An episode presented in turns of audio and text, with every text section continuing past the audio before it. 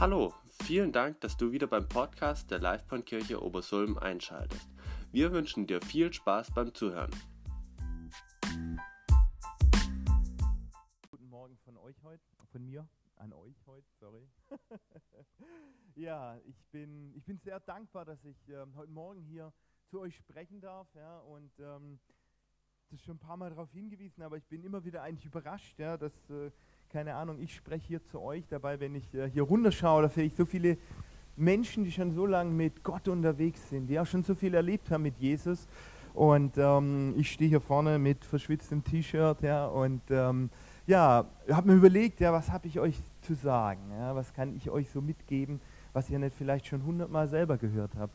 Und deshalb ähm, möchte ich jetzt einfach noch beten, ja, denn einfach ähm, um Gottes Sprechen, einfach zu uns allen. Ja. Wenn ich hier eine Predigt vorbereite, dann bereite ich die eigentlich immer in allererster Weise für mich selber vor. Ja.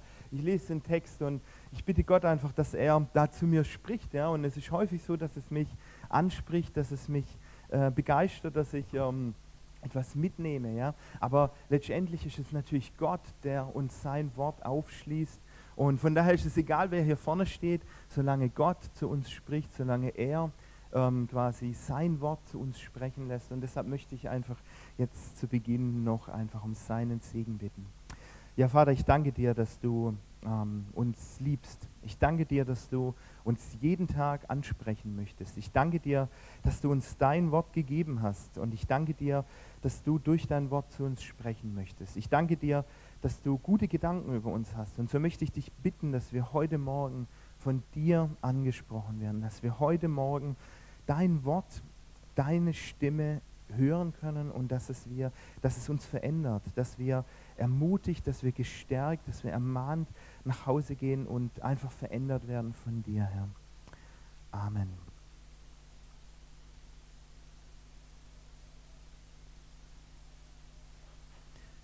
Ja, ihr könnt schon mal die Präsentation auflegen. Es geht ja heute um einen geduldigen Held. Ja. Ich weiß nicht, ob man es erkennen kann. Ja. Ich habe euch ein Puzzle mitgebracht. Tausend Teile, komplett in weiß. Ja. Ich bin sowieso schon kein Puzzle-Fan, ja. aber ich weiß genau, dass man Geduld braucht, um so ein Puzzle zu machen. Vielleicht gerade deshalb puzzle ich sehr ungern. Ja. Ich bin kein geduldiger Mensch, aber es geht heute um einen ähm, einen Mann, ja, den uns die Bibel vorstellt, der in meinen Augen zumindest ein sehr geduldiger Mann war. Und ähm, von daher bin ich gespannt, ähm, ja, ob es euch auch anspricht. Wir haben ja ähm, hier die ähm, Vorbilder des Glaubens in unserer Predigtreihe aus Hebräer, aus dem Hebräerbrief. Und wir haben schon einiges gehört. Ja. Wir haben Barnabas gehört, über Abraham letzte Woche. Und ähm, ich fand es äh, total interessant jedes Mal, ja, es hat mich angesprochen, ja. Und äh, wenn man über Vorbilder spricht, ja, dann geht es ja auch immer ein bisschen darum, dass man von diesen Vorbildern, dass man von ihnen lernt. Ja. Und ähm, bei Lernen muss ich ja, vielleicht weil ich auch äh, Sohn von zwei Deutschlehrern war, da muss ich immer an Schule denken in gewisser Art und Weise. Ja. Und ähm, wenn ich mich so zurückerinnere an meine Schulbahn, ja, da, wie war das da so? Da wurde, hat man vielleicht auch einen Text gelesen zum Beispiel, der so mehr oder weniger interessant war, ja, und äh, man hat irgendwelche Rechenaufgaben bekommen zum Beispiel, wie zum Beispiel hier, Maxi Müller teilt einen Apfel in acht gleich große Stücke und isst zwei davon. Wie viele Stücke bleiben übrig für dich? Ja, und man sitzt dann da als Kind drin und denkt, ich mag Äpfel überhaupt gar nicht. Ja. Warum sollte ich mir Gedanken darüber machen, wie viel, da, äh, wie viel von dem Apfel jetzt noch für mich übrig ist? Naja, und äh, manchmal, wenn ich so in der Bibel lese, ähm, da habe ich das Gefühl, da geht es mir ein bisschen ähnlich. Da lese ich einen Text in der Bibel und ich denke mir, oh ja, ist eine interessante Geschichte. Ja? Gerade wenn man zum Beispiel im Alten Testament liest, wenn man liest die Geschichten äh, hier von Abraham und so, und dann denkt man, ah, das ist interessant, ja, und man klappt die Bibel zu und man geht zurück in den Alltag und ähm, ja, und man hat es wieder vergessen, weil man nämlich eines nicht gemacht hat. Man hat diesen Text, den man gelesen hat, das, was Gott uns sagen möchte in seinem Wort, gar nicht mitgenommen, gar nicht verstanden, gar nicht übertragen auf seinen Alltag. Und wir hatten diese Woche Hauskreis und da ging es um den Psalm 23. Das ist ein wunderschöner Psalm. Wahrscheinlich kann, können einige von euch den sogar auswendig. Ja? Ähm, aber als wir den so gelesen haben, da ist mir irgendwie bewusst geworden, ähm, da, da heißt es zum Beispiel, der Herr ist mein Hirte. Er zeigt mir den richtigen Weg um seines Namens willen. Ja, da ist mir bewusst geworden, ich kenne gar keinen Hirten. Ich weiß eigentlich gar nicht so ganz genau, was ein Hirte eigentlich macht. Ähm, und ich glaube tatsächlich, dass David einen ganz anderen Bezug zu diesem Hirtenbild hatte, weil er selber war in jungen Jahren Hirte und er selbst hat erfahren, hat gelebt das Bewusstsein, dass die Schafe ohne diesen Hirten völlig aufgeschmissen sind. Ja? Und ähm, dadurch, dass ich weder ein Schaf bin noch einen Hirten kenne, ist mir, oder glaube ich zumindest, ist mir dieses Bild gar nicht so eindrücklich, wie es dem David war. Und ähm, ich glaube, es ist in vielen Stellen der Bibel so, dass wenn wir das lesen, ähm, dass wir ähm, das vielleicht gar nicht so in der Tiefe verstehen und aufnehmen können, wie Gott es eigentlich sich für uns vorgestellt hat. Und ähm, mir ist dieses Bild des Hirten dann im Nachhinein ähm, hatte ich ein, ähm, ist mir klar geworden, ja, ich muss dieses Bild des Hirten vielleicht einfach übertragen auf etwas, was ich irgendwo konkret erfahren habe. Ja. Ich muss das Gelesene verbinden mit meinem Leben. Ich muss es übertragen in mein Leben und ich muss quasi diesen Text zum Leben erwachen lassen, sozusagen. Und mir ist eine Geschichte eingefallen, da können wir jetzt äh, mal zum ersten Bild springen. Ich war äh, mit meiner Frau im Urlaub und wir haben einen Klettersteig gemacht, nicht diesen, aber so ähnlich wahrscheinlich. Ja. Klettersteig ist, das bedeutet, man geht da klettern, man ist aber gesichert an einem, Stra an einem Stahlseil. Aber es ist schon ähm, gar nicht so unanspruchsvoll. Und ich habe dann mit der Tabea einen gemacht und der war äh, hier Schwierigkeitsgrad A oder B oder sowas. Ja, und habe gedacht, ach, super, ja, ist ja ganz einfach, macht Spaß, mache ich noch einen. Ja. Tabea wollte dann nicht mehr mitgehen, also bin ich alleine gegangen. Äh, das war quasi mein, naja, mein zweiter Klettersteig, den ich in meinem Leben gemacht habe. Und ich habe es vielleicht einen Ticken unterschätzt. Ja. Ähm, ich bin dann in diese Wand eingestiegen und habe mich noch geärgert, dass da so eine Gruppe von ja, Amateuren vor mir klettert, ja, mit einem Bergführer, ja, und ich habe mir gedacht, naja, also oh, jetzt halten die mich da auf, ja. Und ähm, ja, ich habe die erste Stelle überwunden, ja, das war mit einer Leiter, kein Problem, ja. Dann weitergeklettert und irgendwann habe ich gemerkt, oh, ich habe mich ja völlig überschätzt, ja. Dieser, dieser Fels, ich, äh, mir fangen meine Hände an zu zittern, ja, ich kann mich kaum noch festhalten und ähm, ich, ich habe echt Panik bekommen, muss ich sagen. Und äh, auf einmal sind auch die Amateure weg gewesen, die waren dann, waren dann doch schneller als ich, ja, erschreckenderweise. Und ich hänge dann da drin und, und ich habe wirklich Angst bekommen. Ich habe dann angefangen zu beten, dass Gott mir wieder Kraft schenkt. Ja, habe ich noch nie so tatsächlich im konkreten Sinne, dass Gott mir Kraft schenkt in den Fingern. Ja, habe ich noch nie gebetet. Ja. Ähm, aber es hat dann geklappt. Ich konnte dann auch wieder aufschließen und ähm, wurde dann auch ein bisschen ruhiger. Und ganz am Schluss war eine Stelle, ähm, als ich die gesehen habe, habe ich gedacht, oh, keine Ahnung, wie das gehen soll. Also ich war wirklich, das Problem beim Klettersteig, man kann nicht zurückgehen. Ja? Das heißt, man muss quasi durchsteigen dann. Und ich war dann an dieser Stelle und ich habe gedacht, ich habe hab keine Ahnung, wie das gehen soll. Da konnte man nirgends mehr hinstehen, sondern musste es irgendwie nur mit den Händen machen. Und ähm, ja, und dann kam, ich habe diese Stelle schon vorher gesehen gehabt und habe mir überlegt, und dann kam eben diese Klettergruppe mit diesem Bergführer. Und dann hat dieser Bergführer diesen Amateuren ganz genau gezeigt, wo sie greifen müssen, wie sie das machen müssen, wo sie sich einhaken können. Und ich habe gedacht, oh wow, bin ich dankbar, dass sie da sind. Und dass dieser Bergführer, der war ganz fröhlich, er hat es denen erklärt. Ja, und, ähm, und ich konnte zugucken, zehnmal. Ja. Und als ich dann quasi dann an der Reihe war, war es kein Problem mehr. Und ich steige aus diesem Klettersteig raus und ich war einfach diesem Mann einfach nur noch dankbar, diesem Bergführer, der das denen gezeigt hat. Und ähm, als ich dann zu Hause diesen Psalm 23 gelesen habe, deshalb lange Rede, kurzer Sinn, warum erzähle ich euch das? Da hatte ich auf einmal diesen diesen Bergführer irgendwo im Kopf, ja, nicht, nicht, nicht dieses Hirtenbild, sondern diesen Bergführer, nämlich der mir zeigt den richtigen Weg um seines Namens willen. Und äh, es wurde auf einmal dieser Psalm so unglaublich plastisch für mich, weil ich das mit dieser Erfahrung verbinden konnte und wusste, ja, mein Gott, der ist vielleicht auch sowas wie ein Bergführer, ja, der mir an den kniffligen Stellen zeigt, wie ich klettern muss, wie mein Weg geht. Und das hat mich sehr ermutigt und einfach auch mich heute ein bisschen für diese Predigt vielleicht auch ein bisschen inspiriert, ja, dass ich versucht habe, das, was wir jetzt gleich über Noah hören werden, das ein bisschen zu übertragen. Natürlich muss man immer, immer vorsichtig sein. Man kann das jetzt ja nicht einfach ähm, hier beliebig irgendwie anpassen. Man muss natürlich immer genau hinschauen, was möchte Gott uns sagen. Aber dann ist es, glaube ich, sehr wichtig und steckt einfach sehr viel ähm, Wunderbares da drin, wenn wir es schaffen, die Bibel nicht nur als Buch von, als Geschichtsbuch zu lesen, sondern eben das, was wir hören, zu übertragen. Und das, ich habe es vorhin schon gesagt, das, was ich jetzt hier vorbereitet habe, was ich gelesen habe, was Gott zu mir gesprochen hat, das ist vielleicht gar nicht unbedingt das, was Gott euch sagen möchte. Ja? Deshalb möchte ich euch ermutigen, lest daheim diese Geschichte. Ich habe sowieso nur einen kleinen Ausschnitt mit dabei. Lest die Geschichte von Noah einfach selber. Bittet Gott einfach, dass er zu euch spricht und dass er eben das genauso real und wirklich werden lässt, wie er es mir jetzt in meiner Vorbereitung für mich eben hat werden lassen.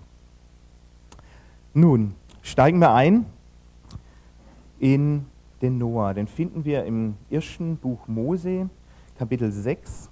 Und da lesen wir, da wird der Noah uns quasi vorgestellt sozusagen, oder die Umstände. Und da lesen wir folgendes. Dies ist die Geschichte von Noah und seiner Familie. Noah war ein Gerechter, der einzig fehlerlose Mensch, der damals auf der Erde lebte. Er lebte in enger Gemeinschaft mit Gott. Noah hatte drei Söhne, Sem, Ham und Japhet. Die Menschen waren böse und gewalttätig. Gott sah auf die Erde und sie war voller Verbrechen, denn die Menschen handelten böse. Deshalb sprach Gott zu Noah, ich habe beschlossen, alle Lebewesen auszulöschen, denn die Erde ist ihretwegen voller Gewalt. Ich will sie zusammen mit der Erde vernichten. Ja, wow, wenn wir das lesen äh, und dann gucken wir drauf, das ist 1. Mose 6. Ja. Ähm, der Sündenfall war im Kapitel 3 und der erste Mord war in Kapitel 4. Was ist da passiert? Innerhalb von drei Kapiteln hat sich die Welt in einen un, von einem paradiesischen Zustand bei Gott verwandelt in einen Ort, ja, den man fast schon vielleicht ein bisschen mit der Hölle vergleichen kann. Ja. Die, die Erde ist voller Brutalität. Die Menschheit, umso mehr sich die Menschheit ausbreitet, desto mehr breitet sich auch das Böse quasi mit aus. Und ähm, die Menschen, sie betrügen, sie morden, die Grausamkeit bestimmt den Alltag. Und niemand lebt so, wie Gott es sich eigentlich vorgestellt hat. Ja, noch nicht einmal sucht man nach Gott, fragt man nach Gott. Ja? Also äh, noch nicht einmal versucht man wenigstens eben rauszufinden, was Gott eigentlich Gutes für uns vorgesehen hat. Nein, keiner fragt nach Gott. Nur einer macht einen Unterschied. Und wir lesen von diesem Noah. Und ich würde unglaublich gern diesen Noah mal persönlich kennenlernen, weil wir lesen hier davon. Können wir die Folie bitte nochmal auflegen? Ähm, weil ich die Formulierung in der Neues Leben hier sehr schön fand. Bitte. Ja, vielen Dank. Ähm, er lebte in enger Gemeinschaft mit Gott. Und das finde ich total inspirierend, das gefällt mir total gut. Ja, was macht den Unterschied zwischen Noah und den anderen Menschen aus? Er lebte in der Gemeinschaft nach Gott und er suchte nach dem, was Gott eben gut findet. Ja, nichtsdestotrotz, Gott sieht auf diese Welt und er kann nicht mehr zusehen. Dieses ganze Leid, diese ganze Grausamkeit, diese ganze Böse, was er sieht, er, er erträgt es nicht. Ja? Gottes Herz, ähm, was eigentlich Liebe und Gutes vorgesehen hat für den Menschen, erträgt es nicht, wie die Menschen miteinander umgehen und er erträgt es nicht, dass sie getrennt sind von ihm, dass sie nicht nach ihm suchen und dass sie eben nichts mehr mit ihm zu tun haben. Und er entscheidet sich, diese Welt zu richten, weil Gott kann nicht zusehen. Gott kann bei Sünde, kann bei Schuld, kann bei dieser Bosheit nicht mehr zusehen. Und er entscheidet sich, diese Welt zu richten. Aber, und das finde ich so schön, ja, Gott schert nicht alle über einen Kamm. Ja. Man hätte ja auch sagen können, Gott hätte ja auch sagen können, ach, alle. Ja, gut, der eine vielleicht nicht ganz so sehr, aber eigentlich alle. Ja. Aber das tut Gott nicht. Gott schaut jedem einzelnen Menschen ins Herz. Und er schert nicht alle über einen Kamm, die damals gelebt haben, sondern er macht einen Unterschied. Und es liegt einfach daran, weil jeder einzelne Mensch in Gottes Augen wertvoll und kostbar ist. Und deshalb interessiert er sich auch für jeden einzelnen Mensch. Er macht nicht eine Volksgruppe Schere über einen Kamm, sondern er schaut jedem ins Herz und er entdeckt und er weiß, weil Noah sein Freund ist, dass er hier einen Unterschied macht. Und deshalb weiht er seinen, kann man fast schon Freund sagen, in seine Pläne ein. Und er gibt ihm einen Rettungsplan. Und davon lesen wir dann weiter. Gott sagt zu Noah, bau ein Schiff aus harzartigem Holz und dichte es innen und außen mit Teer ab. Bau anschließend Decks und Räume ein. Dann kommt eine genaue Beschreibung, wie es bauen sollen, habe ich jetzt mal weggelassen. Ähm, können dann die Zimmerleute und Schreiner vielleicht zu Hause nochmal nachlesen. Ähm, siehe, ich werde die Erde mit einer Flut überschwemmen, um alles Lebendige auf ihr zu vernichten. Alles, was auf der Erde lebt, soll sterben. Doch mit dir schließe ich einen Bund und du sollst zusammen mit deiner Frau, deinen Söhnen und deren Frauen in das Schiff gehen. Bring ein Paar von jeder Tierart, ein Männchen und ein Weibchen in das Schiff, damit sie mit dir die Flut überleben. Ein Paar von jeder Vogelart und jeder Tierart, ob groß oder klein, soll zu dir in das Schiff kommen, um zu überleben. Und nimm genügend Nahrung für deine Familie mit und all die Tiere mit an Bord. Und dann Noah führte alles genauso aus, wie Gott es ihm befohlen hatte. Ja, ich finde auch hier kommt es wieder so raus. Ja? Noah, Gott lässt den Noah auch mit dieser riesigen Herausforderung nicht alleine. Er sagt ihm genau, was er tun soll.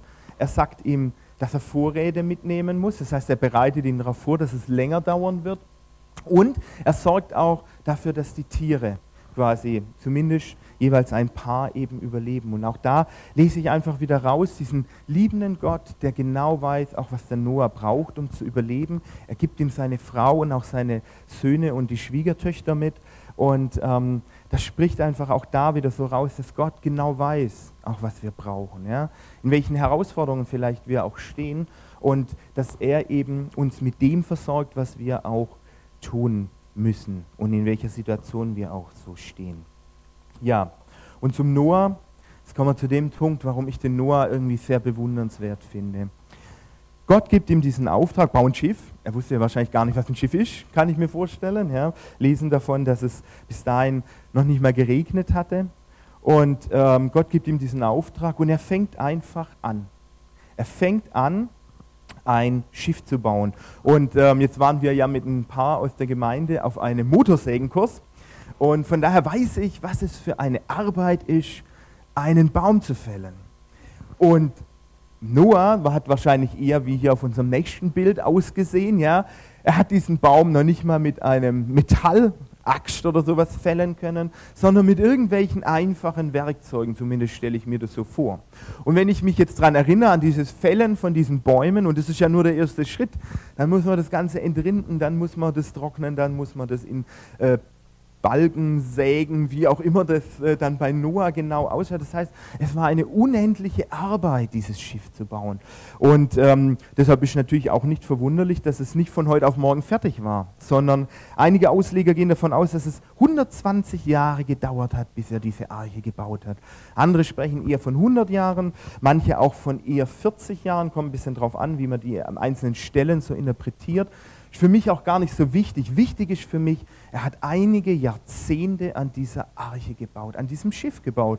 Und ich kann mir so richtig vorstellen, nächste Folie, ähm, so sah es vielleicht bei ihm aus. Ja? Strahlend, morgens aufgewacht, strahlender Himmel, äh, eine Wiese, weit und breit kein Meer entfernt und er baut dort ein Schiff. Ja? Also ähm, ich kann mir so richtig vorstellen und das jeden Tag neu. Ja? Es hat ja, zumindest lesen wir es, bis zu diesem Zeitpunkt noch nicht mal geregnet. Also warum ein Schiff bauen? Ja? Also ich kann mir das so richtig vorstellen, dass bei dem Noah vielleicht nach dem zehnten blauen Fingernagel äh, so die Frage hochkam, kam, hat Gott wirklich zu mir gesprochen? Das ist jetzt schon viele Jahre her und es ist überhaupt nichts passiert. Macht es überhaupt Sinn, was ich hier tue? Hat Gott mich vielleicht vergessen? War das wirklich Gottes Auftrag, dieses Schiff zu bauen? Und verstärkt wurde das Ganze sicherlich noch durch den Umstand, dass der Noah ja nicht im luftleeren Raum gelebt hat. Bedeutet, er hatte Nachbarn. Und jetzt kommen diese Nachbarn und äh, sehen, wie der da am Anfang denkt, was macht denn der da eigentlich? Baut der ein Haus oder? Und dann kommen sie und dann fragen sie dann, was wird denn das eigentlich, was du da baust? Und dann sagt der Noah, es wird ein Schiff. Und dann sagen die, was? Ein Schiff? Okay, alles klar. Bist du eigentlich noch ganz barren? Also, warum machst du das? Ja, und dann erzählt er ihnen, ja, Gott hat das zu mir gesagt. Und dann sagt die, alles klar. Gott hat dir das gesagt. Naja, dann ist ja alles klar. Und wo ist dieser Gott nochmal? Also, was ich damit sagen möchte, dieser Noah, der stand viele, viele Jahre in genau dieser Situation, dass er sich gefragt hat, ja, hat Gott mich vergessen? Stimmt es wirklich, woran ich glaube? Und wenn ich der Noah gewesen wäre, ich befürchte, ich wäre wirklich schwer ins Zweifeln gekommen, weil ich kenne diese Situation so gut, ja, dass man sich dann fragt, warum ändert sich an meinem Leben nichts? Ist Gott noch da? Gott hat mir doch das Leben in Fülle versprochen. Ja? Er hat gesagt, dass er das Wasser, das lebendige Wasser des Lebens ist. Aber ich habe das Gefühl, so oft völlig am Austrocknen zu sein. Vielleicht wie heute bei unserer Deko, äh, wie eine leere Flasche in gewisser Weise. Ja? Also so fühle ich mich oft. Und ich kann mir richtig vorstellen, wie diese Zweifel vielleicht auch an diesem Noah genagt haben. Aber, und das ist vielleicht auch der Grund, warum Noah einer dieser Vorbilder des Glaubens ist. Er lässt sich von diesen Umständen, von dieser langen Zeit nicht davon abbringen. Er lässt sich nicht korrumpieren von seiner Umwelt. Das heißt, er macht keine gemeinsame Sache, obwohl er vielleicht von Gott schon lange nichts mehr gehört hat, macht keine gemeinsame Sache, er macht keine Kompromisse mit der Schuld und mit der Sünde seiner Umwelt und den Menschen um ihn herum. Das heißt, er lässt sich nicht quasi da korrumpieren. Ja? Und zum anderen hält er einfach an dem fest, was Gott ihm versprochen hat. Er fängt nicht an zu zweifeln. Vielleicht hat er das ein oder andere Gebet vielleicht auch zu Gott gesprochen. Gott, wie lange dauert denn das eigentlich noch? Oder Gott, ich brauche Hilfe bei dem und dem. Aber er hat an seinem Plan, an seinem Auftrag festgehalten und das wahrscheinlich viele Jahrzehnte lang. Und ich finde es einfach so ermutigend, ja, einen Mann zu sehen, der einfach an Gott im Glauben festhält, egal wie vielleicht die Umstände sind, egal wie sein Leben so um ihn herum läuft. Und ähm, ja, vielleicht stellt der eine oder andere sich von euch heute die Frage, ja, warum hat denn das eigentlich so lange gedauert? Gott hätte auch einfach sagen können, nächste Folie ungefähr so mit einem Schnipsen, ja, hier, zack, hast eine Arche, habe auch oben Fenster eingebaut äh, mit Glas, ja, weiß ich nicht, was ist, aber sehr komfortabel, ganz toll, ist heute fertig geworden, ähm, steig einfach ein. Ja. So stelle ich mir das manchmal, so wünsche ich mir das manchmal, dass Gott in meinem Leben handelt. Ja. Äh, dass es nämlich zack und dann ist es da. Dann ist die Erfüllung meiner, der, der Dings da. Ja. Warum tut es Gott nicht? Wir lesen es nicht in der Bibel, aber ähm, es gibt ein paar Hinweise und ich persönlich glaube tatsächlich, dass Gott den Menschen um Noah herum eine Zeit der Umkehr noch gegeben hat. So lesen wir zum Beispiel im 2. Petrus 2, Vers 5. Nächste Folie. Äh, nein, ist da nicht noch der 2. Petrus drin? Ist da eine Folie übersprungen? Nicht? Herrje, okay. Sorry, dann habe ich den tatsächlich aus Versehen nicht auf Folie. Das muss ich auch noch schnell finden. Ganz toll. Äh, weil er nämlich wichtig ist.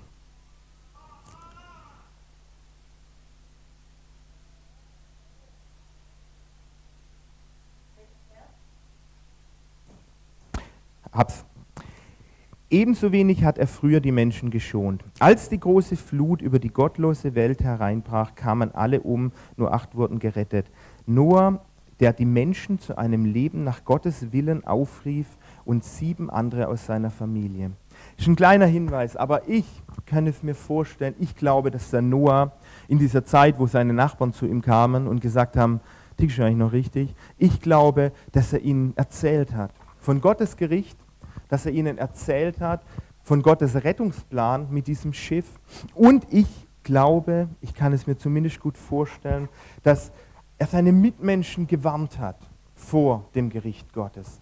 Und ähm, dass er eben diese Zeit nicht nur mit dem Bau dieser Arche verbracht hat, sondern eben auch damit seine Mitmenschen zu warnen vor dem Gericht Gottes. Und ich glaube, ich kann es mir zumindest vorstellen, dass Gott einfach den Menschen damals, weil das hat sich sicher rumgesprochen in der damaligen Zeit, sicherlich nicht nur bei den Nachbarn, sondern darüber hinaus, vor allem weil es ja Jahrzehnte gedauert hat. Ich kann mir vorstellen, dass Gott den Menschen nochmal eine Chance gegeben hat. Eine Chance mit dem Hinweis, kehrt um, sucht nach mir, lasst euch retten von mir.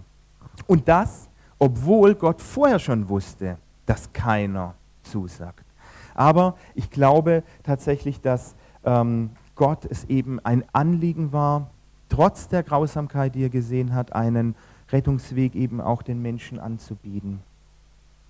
Ja, was können wir noch vom Noah lernen? Ähm, sicherlich sehr, sehr viel. Ich habe drei Punkte rausgesucht. Der erste Punkt war eben dieses Festhalten an Gottes Zusagen, unabhängig davon, wie vielleicht die Umstände sind und wie lange es dauert. Das zweite, was mich so angesprochen hat beim Noah, ist das, dass er direkt, als dann die große Flut kam, war er circa 377 Tage auf dieser Arche. Und als dann die Türen aufgehen, wir kennen die Geschichte mit der Taube, als er dann wusste, dass es eben jetzt zu Ende ist, ähm, da, was macht er als aller, allererstes? Also ich meine, man muss dazu sagen, die, Noah, äh, die Arche Noah, die, die, die war kein Kreuzfahrtschiff. Ja? Auf dieser Arche, da war es dunkel.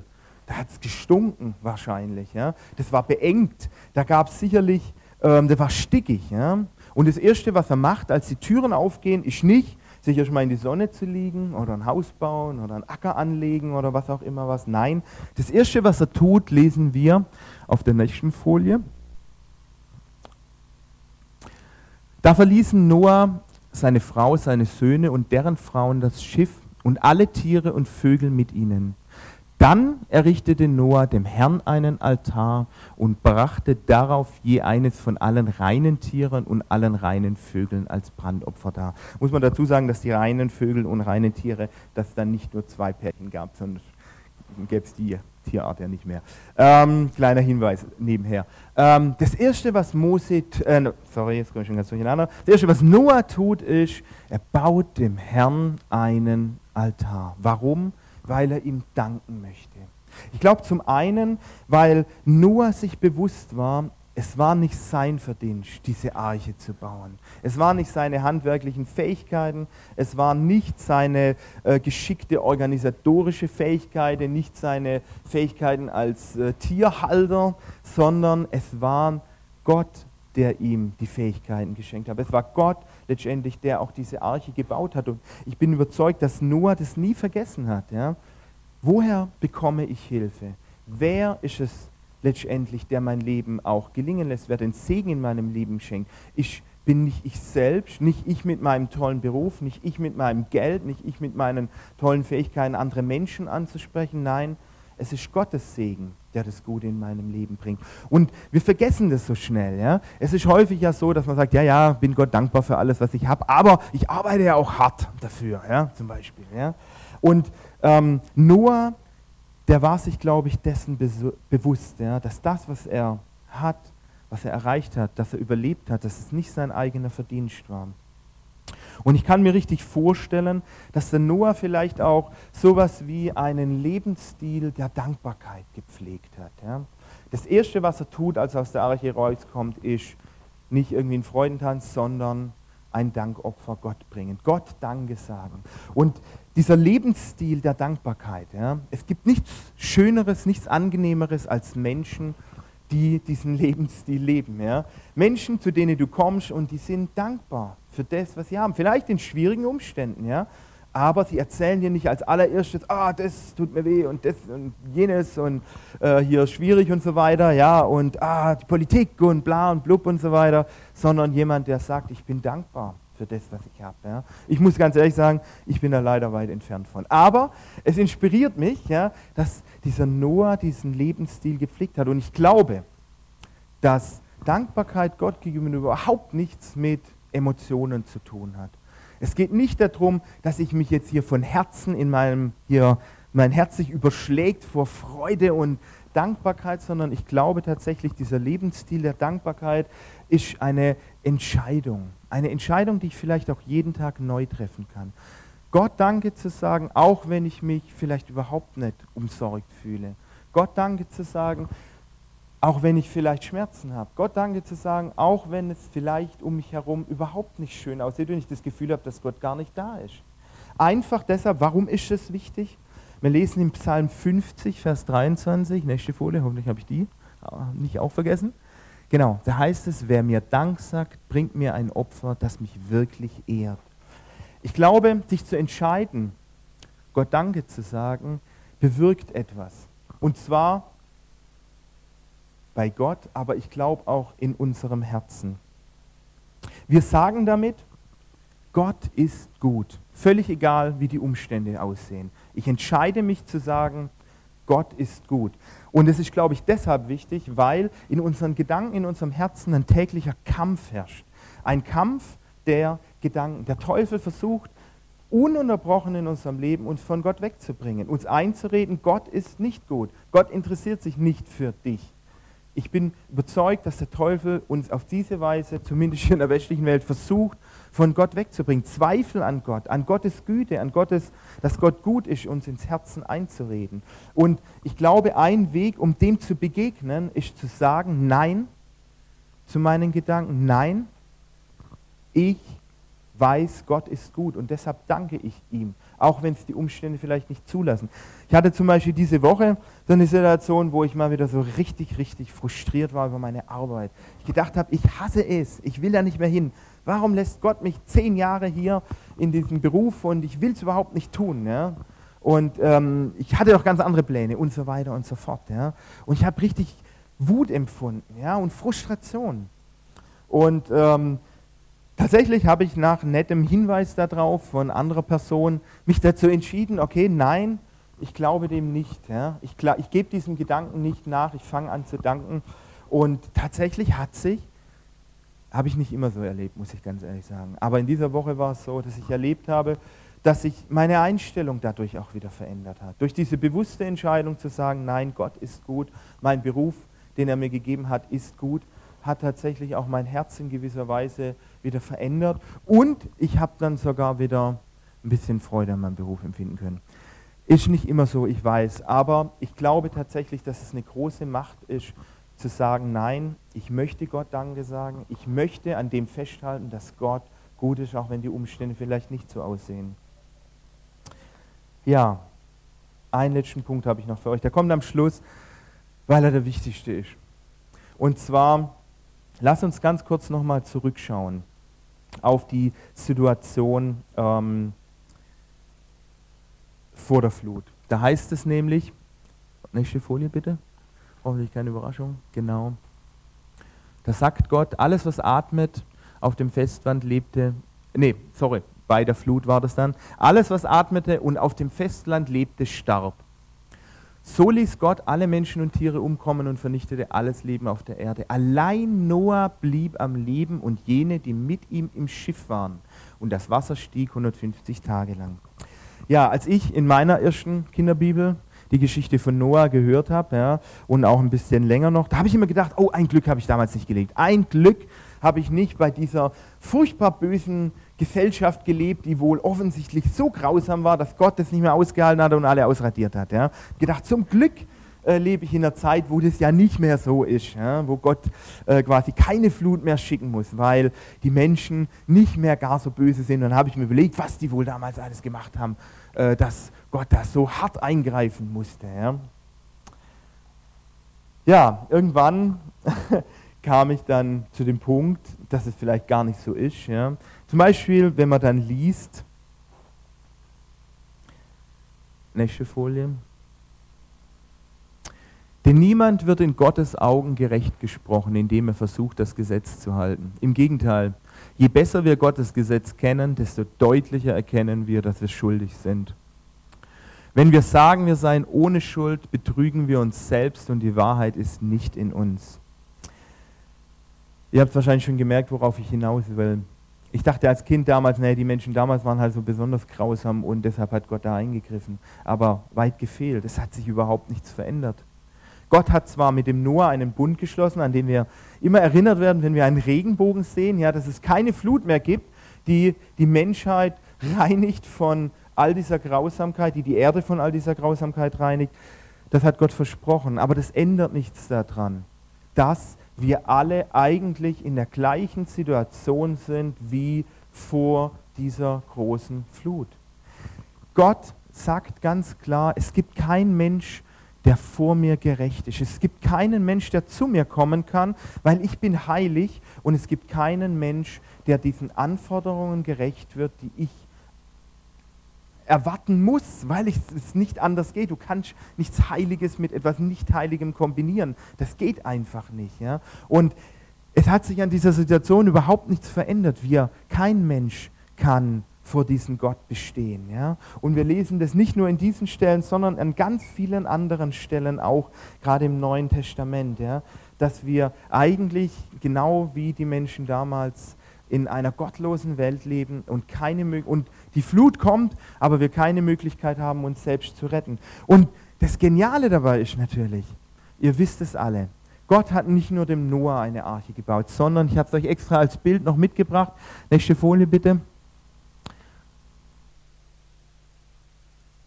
Okay, sorry, ähm, überspringen wir einfach, kein Problem, denn der Sünde sollte ist der Tod, ihr wisst es alle, ja die zwangsläufige Konsequenz der Sünde ist, dass wir eben sterben müssen, dass unser Leben getrennt von Gott ist. Ja. Aber Gott hat nicht nur dem Noah eine Arche gebaut, sondern er hat auch uns eine Arche gebaut. Und deshalb komme ich wieder zu diesem Punkt, wir müssen das übertragen auf unsere Lebenssituation. Ja. Wir waren wie die Menschen, die zur Zeit Noahs gelebt haben. Ja. Die Flut kommt und wird alles richten. Ja.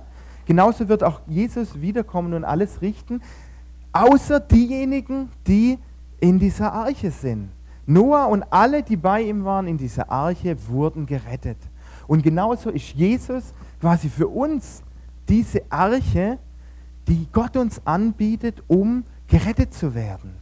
Und ich möchte uns einfach heute Morgen das einfach so deutlich zusprechen, ja, damit ihr einfach auch die Freude daran versteht, dass wir die Freude mitnehmen können ja, in unseren Alltag. Ja. Gott hat uns eine Rettung, eine Arche gegeben, für das Gericht und alles, was wir getan haben, ist weg, wenn wir in diese Arche einsteigen. Gott reinigt uns von aller Ungerechtigkeit, von allem, was wir auch getan haben. Und eine Gemeinschaft, wie dieser Noah mit Gott hatte, können wir deshalb haben, weil Jesus uns reingewaschen hat.